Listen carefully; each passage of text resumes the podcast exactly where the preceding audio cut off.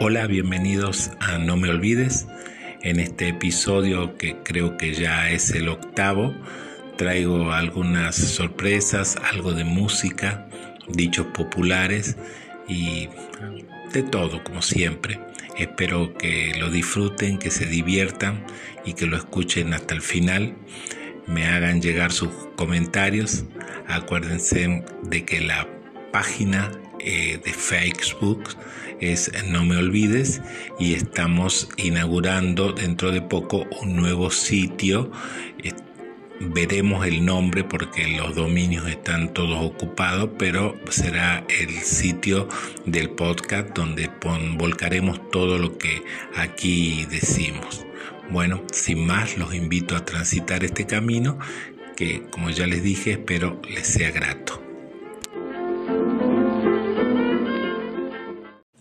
Mucho habremos escuchado de nuestros mayores el dicho estar en pampa y la vía cuando querían referirse a no tener un peso en el bolsillo y estar en una muy mala situación económica o haberse quedado sin, sin plata por algún mal negocio, entonces te decían indefectiblemente, me quedé en pampa y la vía. ¿De dónde viene esto? Este proverbio es exclusivamente porteño rioplatense. ¿Y cuál es su historia? Esta es rescatada por el escritor Daniel Balmaceda, que nos cuenta lo siguiente. En el finales del siglo XIX, principios del XX, el hipódromo de Belgrano era el centro de la reunión social y deportiva en Buenos Aires. Por más que estaba alejado del centro, la gente iba. Y para llegar a él había dos posibilidades. Una era viajar en el tren del ferrocarril central argentino hasta las barrancas de Belgrano, te bajabas y ahí caminabas o tomabas un tranvía a caballo en Pampa y Montañese junto a las vías del ferrocarril y llegabas al hipódromo. La otra alternativa para los que estaban alejados de las estaciones de tren era el tranvía que salía de Plaza de Mayo y terminaba su recorrido en las actuales Libertadores y Morroes a escasa distancia del hipódromo de Belgrano. A finales del siglo XIX, la compañía de tranvías perteneciente a la familia Billinghurst resuelve dar de baja y no renovar su concesión en el tramo que unía las barrancas de Belgrano con el hipódromo. ¿Por qué hace esto? Porque le resultaba antieconómico, porque la gente prefería bajar y caminar por las barrancas 12, 15 cuadras antes que pagar el boleto más caro que era por ese tramo final. En 1897 se inician en Buenos Aires los ensayos de tranvías eléctricos, toda una novedad ya que hasta esa fecha eran los tirados a caballo, por caballos. La red comienza a extenderse y en 1903 se inaugura un trayecto que va a Belgrano, más precisamente a Pampa y Vértiz.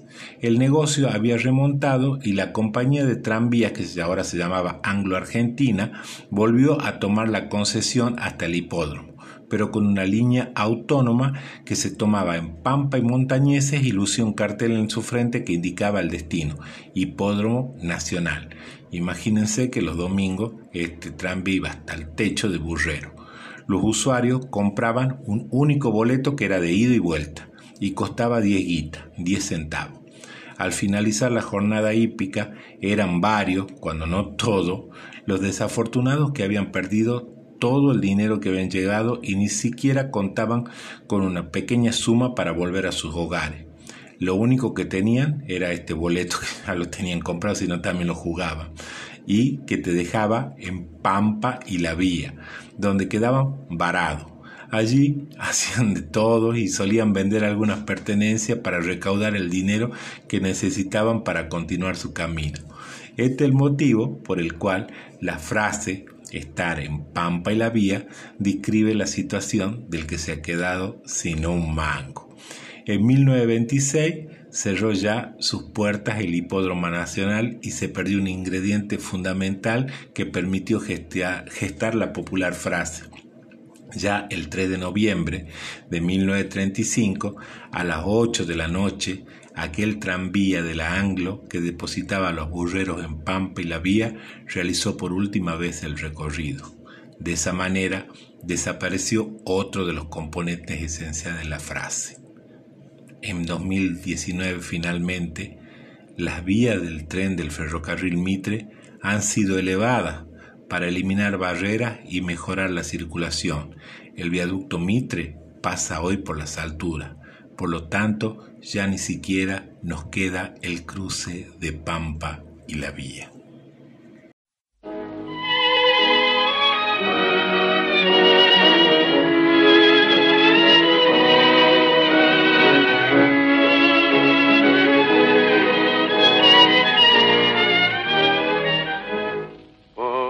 Una cabeza de un noble potrillo que justo en la raya afloja al llegar y que al regresar parece decir no olvides hermano, vos sabes no hay que jugar por una cabeza me tejón de un día de aquella coqueta y risueña mujer que al jurar sonriendo el amor que está mintiendo quema en una hoguera todo mi querer.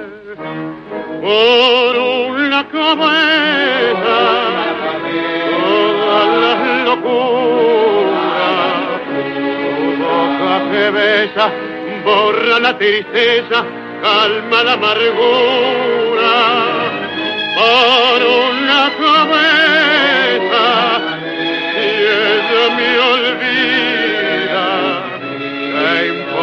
perderme mil veces la vida ¿Para qué vivir? Cuánto desengaño por una cabeza. Yo juré mil veces, no vuelvo a insistir.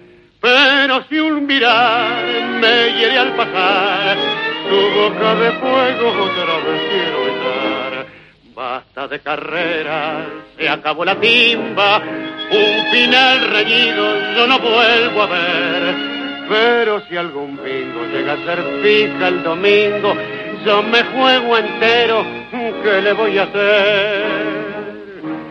Por una cabeza, toda la locura, tu boca que besa, borra la tristeza, calma la amargura. Por una cabeza, me olvida. ¿Qué importa perderme mil veces la vida? ¿Para qué vivir?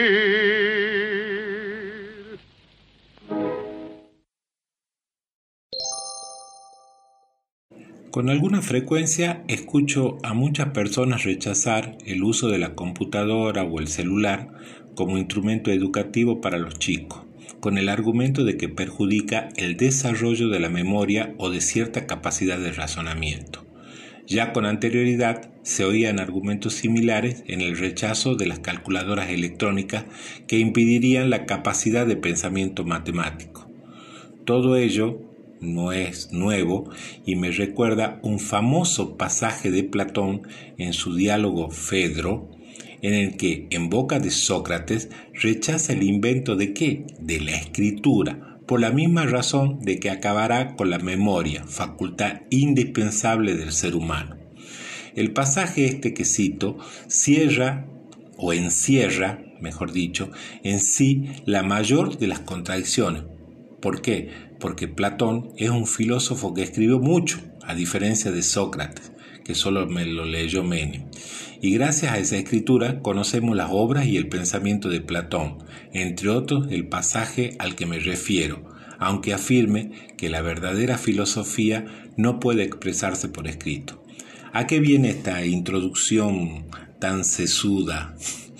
Es eh, que tengo una pequeña biblioteca y en ella hay algunas joyitas este, no sé si hay muchas, pero algunas que yo releo y los libros me hablan y los que lo escribieron me hablan de ese modo. Para mí la escritura no siempre da el mismo mensaje, la lectura no siempre me da un mismo mensaje, mis circunstancias hacen que la visión y la lectura sea nueva cada momento.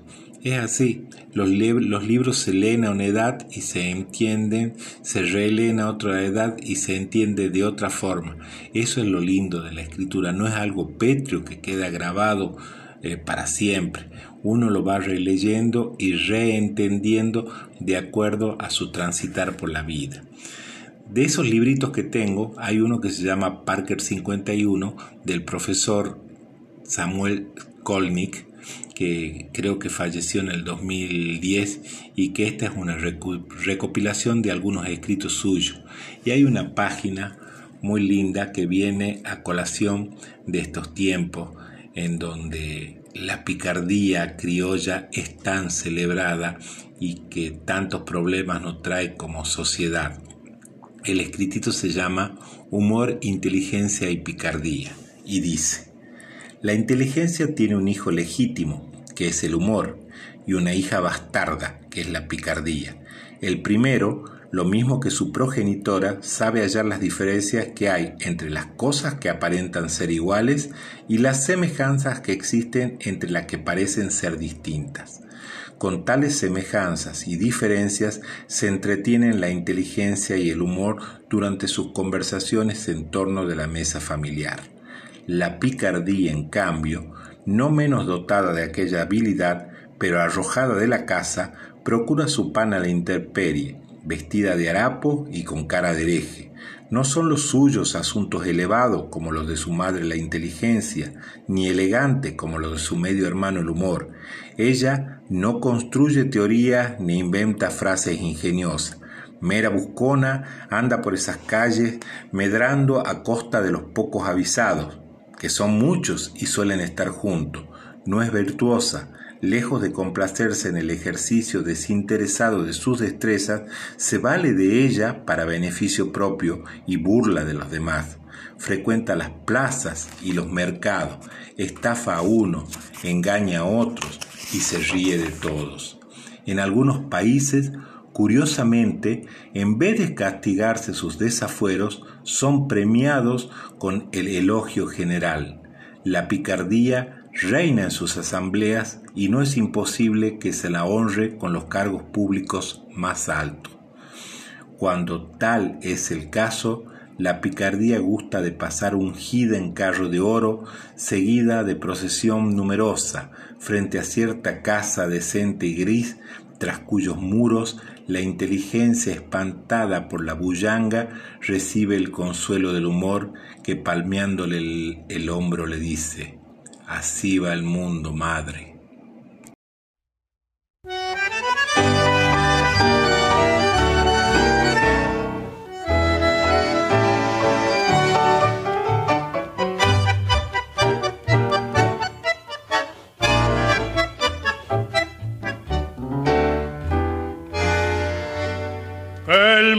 Fue y será una porquería, ya lo sé. En el 506 y en el 2000 también, que siempre ha habido chorros, maquiavelos y estafados, contentos y amargados, valores y doble, pero que el siglo XX es un despliegue de maldad insolente, ya no hay quien lo niegue. Vivimos revolcados en un merengue y en el mismo lodo todos manoseados. Hoy resulta que es lo mismo ser derecho que traído. Ignorante, sabio, chorro, generoso, estafador, todo es igual, nada es mejor. Lo mismo un burro que un gran profesor. No hay aplazón ni escalafón. Los inmorales nos han igualado. Si uno vive en la impostura y otro roba en su ambición, da lo mismo que si es cura, colchonero, rey de basto, cara dura o polizón. Qué falta de respeto, qué atropello a la razón. Cualquiera es un señor, cualquiera es un ladrón, mezclado con esta bis que va Don Bosco y la Miñón. Don Chicho y Napoleón, Carnera y San Martín, igual que en la vidriera irrespetuosa de los campalaches, se ha mezclado la vida y herida por un sable sin remache ves llorar la Biblia contra un bandoneón. Siglo XX, cambalache, problemático y febril. El que no llora no mama y el que no roba es un gil. Dale nomás, dale que va, que allá en el horno nos vamos a encontrar. No pienses más, séntate a un lado, que a nadie importa si naciste honrado. Es lo mismo el que trabaja, noche y día como un buey el que vive de los otros, que el que mata, que el que cura, o está fuera de la ley.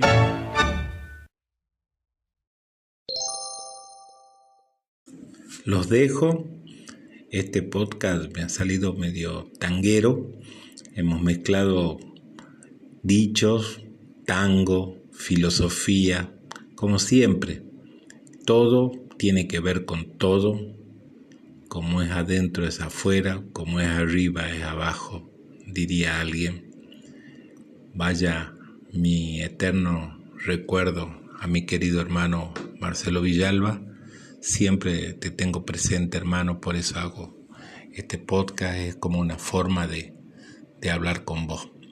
Los espero en el próximo episodio y espero que ya tenga más precisiones de nuestro sitio web. Hasta siempre.